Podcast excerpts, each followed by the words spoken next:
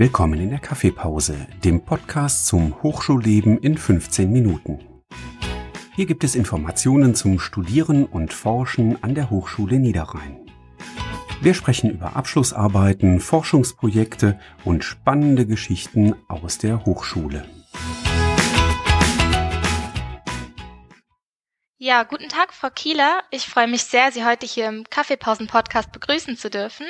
Vielen Dank, dass Sie sich die Zeit genommen haben, heute uns etwas über das Thema Auslandsstudium an der Hochschule Niederrhein zu erzählen. Ja, und ich danke für die Einladung. Ja, sehr gerne. Stellen Sie sich doch gerne einmal vor und erzählen uns, was Sie so machen. Ja, sehr gerne. Ich heiße Sarah Kieler. Ich bin seit 2009 hier an der Hochschule als Dozentin für Wirtschaftsenglisch tätig. Ich habe selber einen Betriebswirtschaftshintergrund. Ich habe BWL oder genauer gesagt Business Studies in Großbritannien studiert, mhm. wo ich aufgewachsen bin. Und daher bin ich über, ja, über mehrere Umwege, könnte man sagen, bin ich dann hier an die Hochschule gelandet in dem Fachbereich. Und seit sechs, sieben Jahren jetzt bin ich Auslandsbeauftragte hier für den Fachbereich. Das klingt ja nach einem sehr interessanten Aufgabenfeld. Ein Auslandsstudium begeistert sicherlich auch viele Studierende. Welche Vorteile kann man denn daraus so ziehen? Oh, da kann man mal ganz viele Vorteile aus einem Auslandssemester ziehen. Also eigentlich ist immer diesen Schritt zu gehen, ins Ausland zu gehen, das ist ein bisschen ein Abenteuer, auf dem man sich einlässt. Man weiß nie so genau, wie es sein wird oder was da passieren wird und was man da lernen wird. Und ich glaube, das ist das, was das Ganze so, so besonders wertvoll macht und auch sehr spannend macht.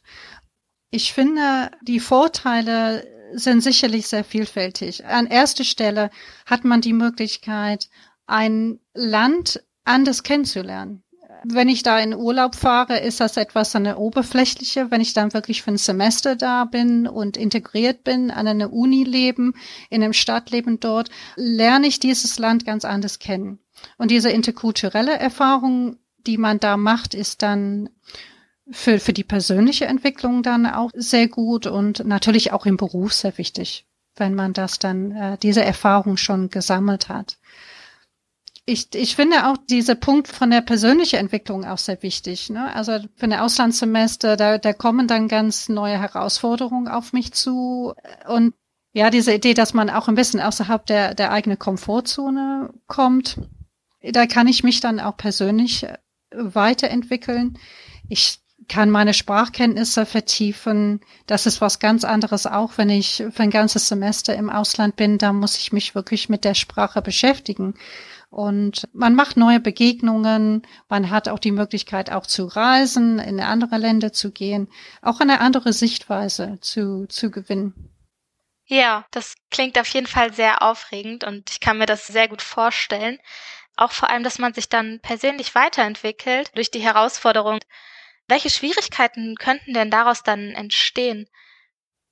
Ja, also was ich so, so mitbekomme von, von den Studierenden, die zu mir in die Beratung kommen, erstmal ist das die Frage, wo fange ich damit an? Ne? Also, und äh, es hängt auch ein bisschen davon ab, auf welchem Grunde man diesen Auslandssemester machen will. Also es gibt manche Studierenden, die, die das schon immer machen wollten. Ich hatte eine Studentin, die, die zu uns gekommen ist, weil sie unbedingt den Double Degree in Finnland machen wollte. Und sie wollte unbedingt das dann halt machen. Ne? Also das waren dann auch für sie eher, wie, wie mache ich das? Wie, wie läuft dann die Bewerbung? Wie, wie laufen dann die praktischen Dinge? Aber für viele, die diese Idee haben, ja, ich möchte ins Ausland gehen, dass die erstmal Schwierigkeiten haben, womit fange ich da mal an? Es gibt eine Vielzahl an Universitäten und an Ländern, wo man hingehen kann, Vielfalt an äh, Kurse, die man belegen kann. Und es gibt auch die ganze Formalitäten mit den Online-Bewerbungen, was für Unterlagen man braucht und was äh, macht man im Semester, auch mit den Prüfungen und sowas. Also da kommen eine ganze Menge Fragen auf. Und erstmal sich zurechtzufinden in die Organisation ist schon mal schwierig. Äh, das ist bevor man überhaupt ins Ausland gegangen ist. Und wenn man dann auch erstmal da ist, da kann auch Probleme auftauchen. Also das ist zum Beispiel Kurse, wo ich gedacht habe, ich kann die belegen im Ausland, die kann ich dann doch nicht belegen. Oder ich dachte, ein Kurs wird im Englisch angeboten, das wird dort nicht angeboten. Oder ich habe Schwierigkeiten da mit der Unterkunft.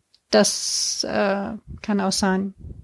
Ja, und ähm, wie werden dann die Studierenden im Laufe des Auslandsstudiums auch bezüglich der Probleme dann begleitet? Also natürlich sind viele Sachen werden im, im Vorfeld geklärt. Die studieren, bevor sie da hingehen. Sie haben äh, uns dann hier in dem Fachbereich als Ansprechpartner. Sie haben mich oder die, auch die Frau Friedrichs hier im Fachbereich. Wir haben auch die Kollegen, die eine ganz tolle Arbeit leisten in unserem International Office, die die ganze Bewerbungs Verfahren begleiten und die Studierenden unterstützen da drin und auch beraten zur, zur Seite stehen. Natürlich, wenn die Studierenden einmal im Ausland sind, müssen die vor Ort sehr viele Sachen klären. Und es gibt dann vor Ort, werden die dann auch Ansprechpartner haben bei der Auslandsuni, es gibt auch dort ein International Office und eine Auslandsbeauftragte. Und einige Hochschulen bieten auch so Buddy-Programme an.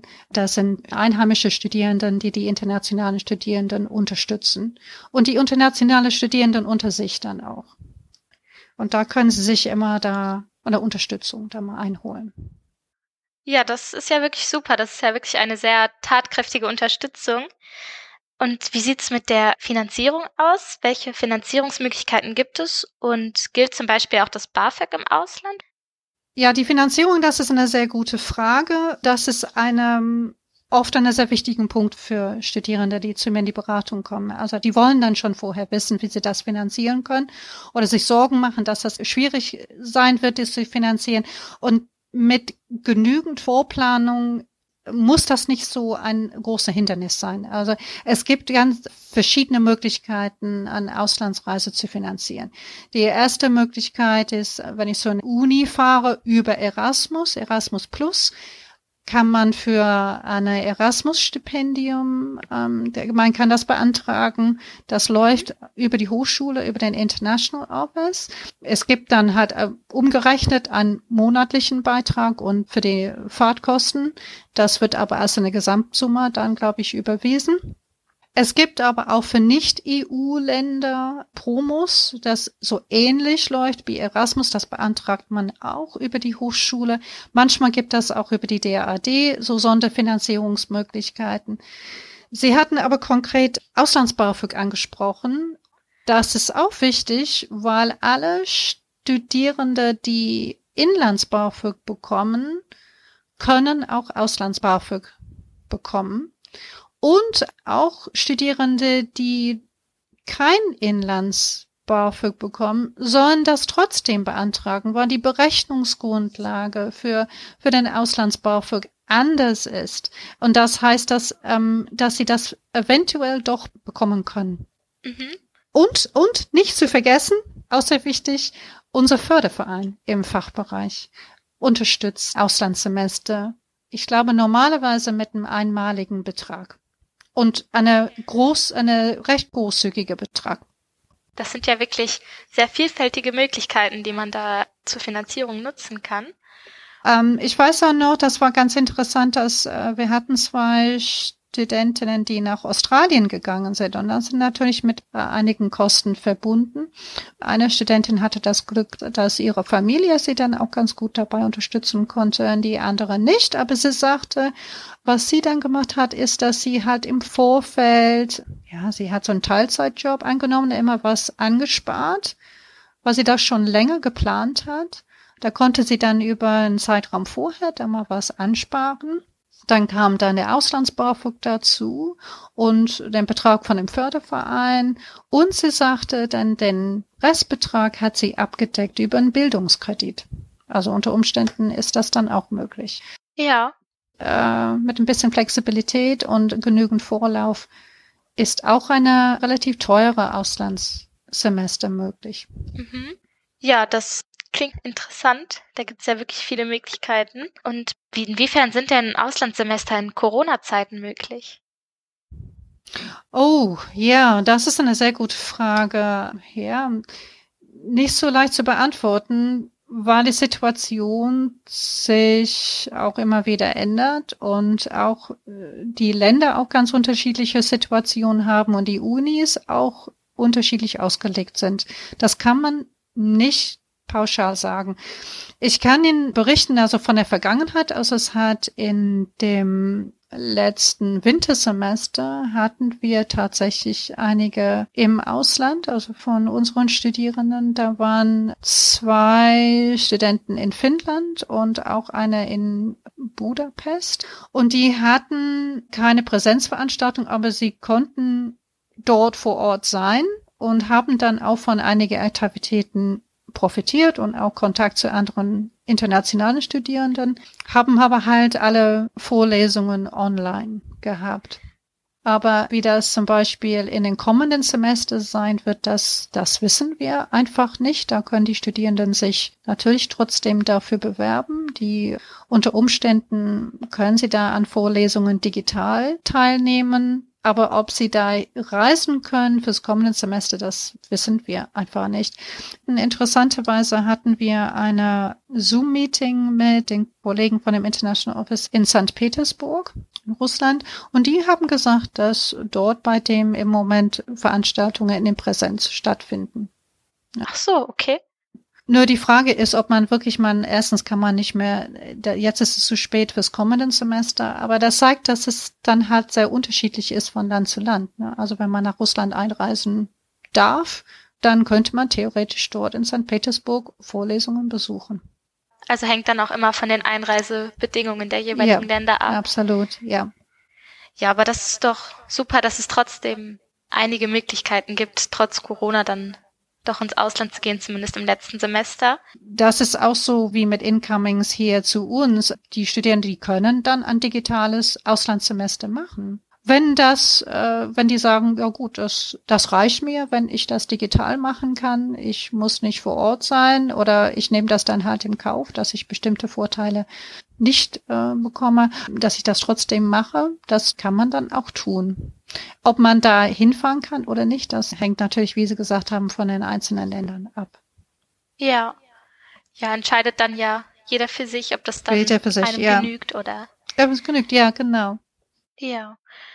Dann hätte ich noch eine Frage und zwar, Sie haben gerade schon die Auslandsunis in Finnland und in Budapest erwähnt. Was hat die Hochschule Niederrhein denn sonst noch für Partnerhochschulen und in welchen Ländern liegen diese?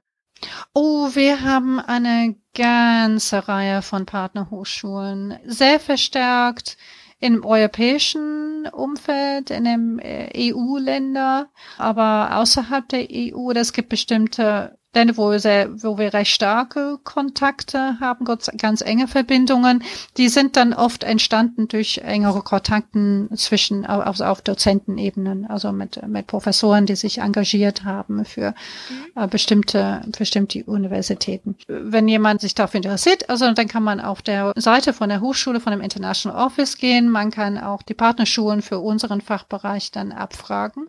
Und Sie werden auch sehen, dass es eine ganz, ganz lange Liste gibt von Hochschulen in wirklich in allen Richtungen, mit der wir eine Partnerschaft haben.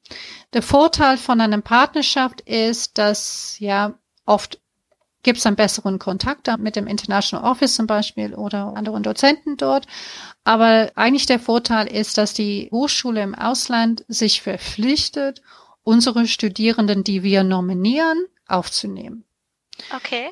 Sie können aber, auch wenn Sie sagen, ich finde in dem Katalog von Partnerhochschulen kann das mich besonders interessiert oder ich interessiere mich, sagen wir mal, für ein Land, wo wir keine Partnerhochschule haben. Das kann man auch machen als sogenanntes Free Mover. Das ist nur so, dass die Uni im Ausland nicht verpflichtet ist, Free Movers aufzunehmen. Das müssen sie halt versuchen.